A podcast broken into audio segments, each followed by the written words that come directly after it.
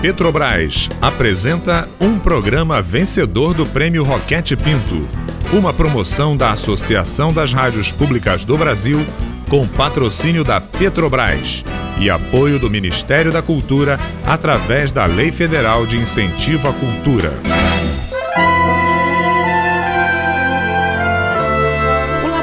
Aberto de interatividade da UFSCar, tenho o prazer de convidá-los para ouvir, a partir de agora, a radiodramaturgia Verdades Inventadas.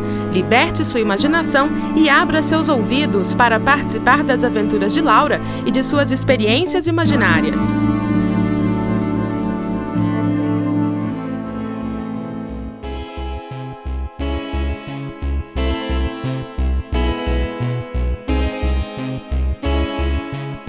No episódio anterior, Kepler, com uma ajudinha de Vila Lobos, consegue finalmente explicar as relações matemáticas da música para Laura.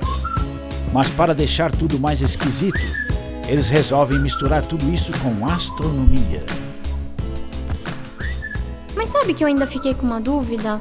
O que é que a astronomia tem em comum com a música? Ah, achei que ninguém ia me perguntar. Do meu ponto de vista, absolutamente tudo tudo, meus pequenos. A harmonia. Assim como Pitágoras, eu acredito na existência de uma harmonia que rege toda a natureza. Pensem comigo. Se a música é regida pela matemática e essa mesma matemática rege toda a natureza, então a natureza também é música. É harmonia. Tá, mas você ainda não falou sobre astronomia. Claro que falei. Os astros fazem parte da natureza, concordam? É, concordo sim. Então, o que faço eu como um astrônomo se não tentar descobrir a matemática que rege esses astros? Sabendo que a matemática é música, tento ouvir a canção executada por esses astros. Tento ouvir a música das estrelas. Busco a harmonia celestial. Bonito isso. Mas o que, que é harmonia celestial? Bem, a grande questão que sempre me intrigou era: por que, que as órbitas dos planetas são como são? E por que são do tamanho que são.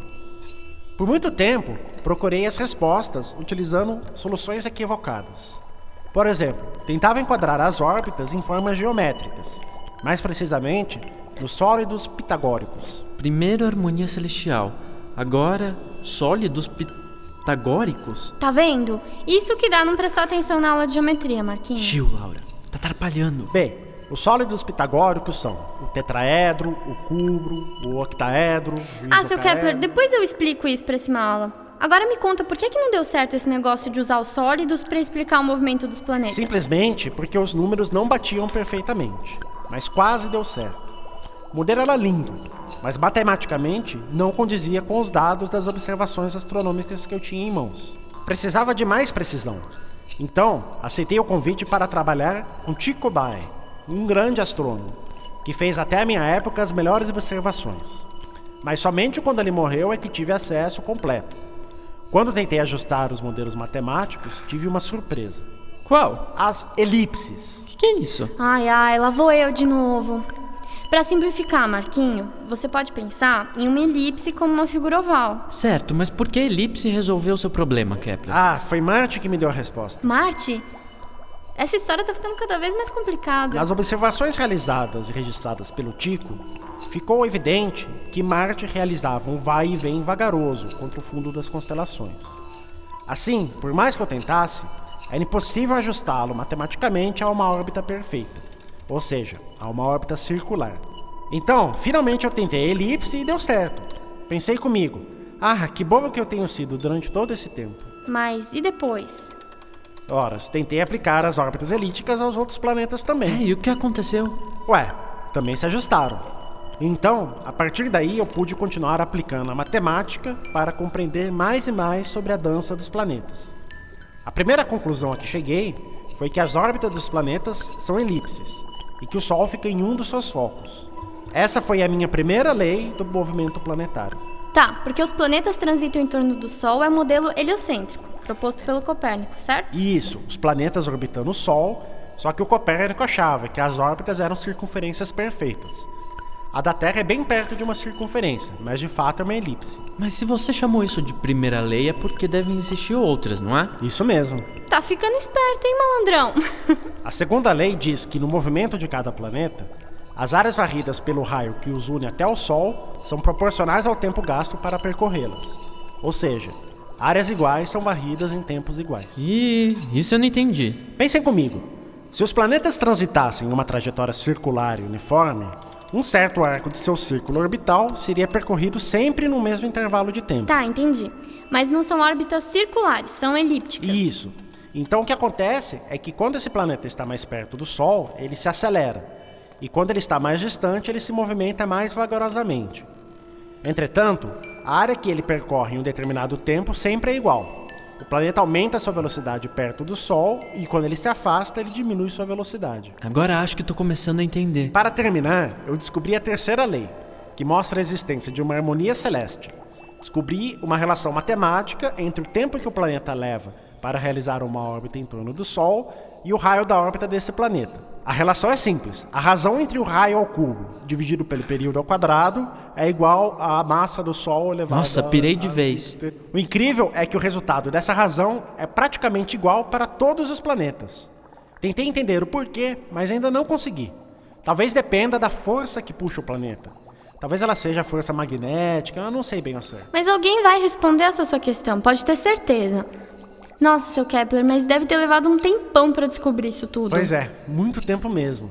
Quase uma vida inteira, eu diria. Mas finalmente encontrei a harmonia celeste. Finalmente consigo agora ouvir a música dos astros. Bom, seu Kepler, obrigada por ensinar tudo isso pra gente. Agora eu entendi o que é harmonia. É, valeu aí, Kepler. Bom, agora eu tenho que ir. Voltem sempre. Ah, e não se esqueçam de se proteger do vento frio, senão vão acabar sofrendo de dores reumáticas. Esse cara é meio doido, não é não? Ai, Marquinho, fica quieto. Você acabou de conhecer um gigante. O Newton, por exemplo, adoraria ter trocado umas palavrinhas com ele. Ih, lá vem você com esses papos estranhos. É, mas com certeza fica mais legal aprender matemática com música. Tô louco pra pegar meu violão de novo.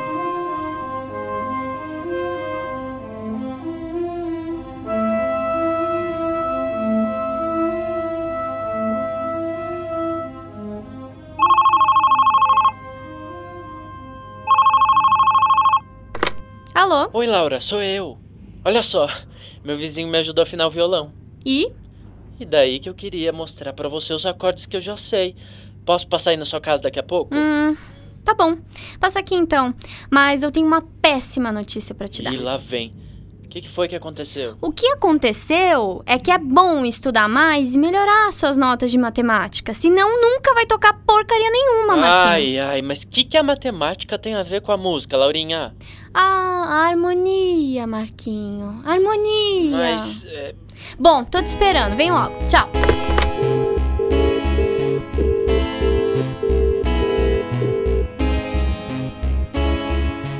Marquinho não tivesse aparecido aqui em casa com o violão, eu acho que eu nunca teria pensado na música dos astros.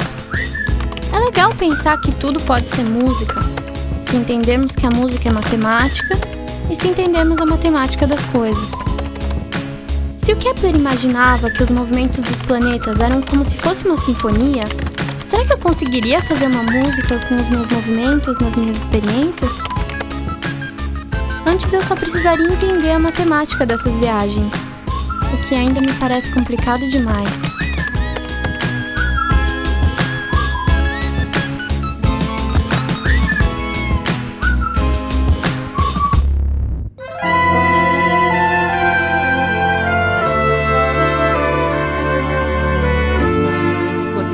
De ouvir mais um episódio de Verdades Inventadas, rádio dramaturgia produzida pelo Laboratório Aberto de Interatividade da UFSCar, com apoio da Rádio Fiscar e da Fundação de Apoio Institucional ao Desenvolvimento Científico e Tecnológico FAIO Fiscar.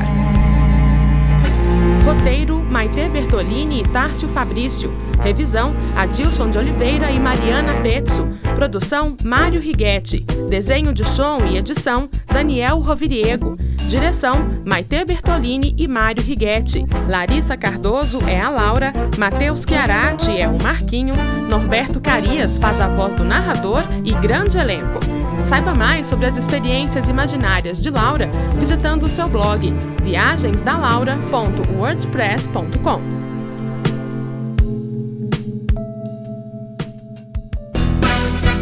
Este programa foi um dos vencedores do Prêmio Roquete Pinto, uma promoção da Associação das Rádios Públicas do Brasil, com patrocínio da Petrobras, com apoio do Ministério da Cultura, através da Lei Federal de Incentivo à Cultura.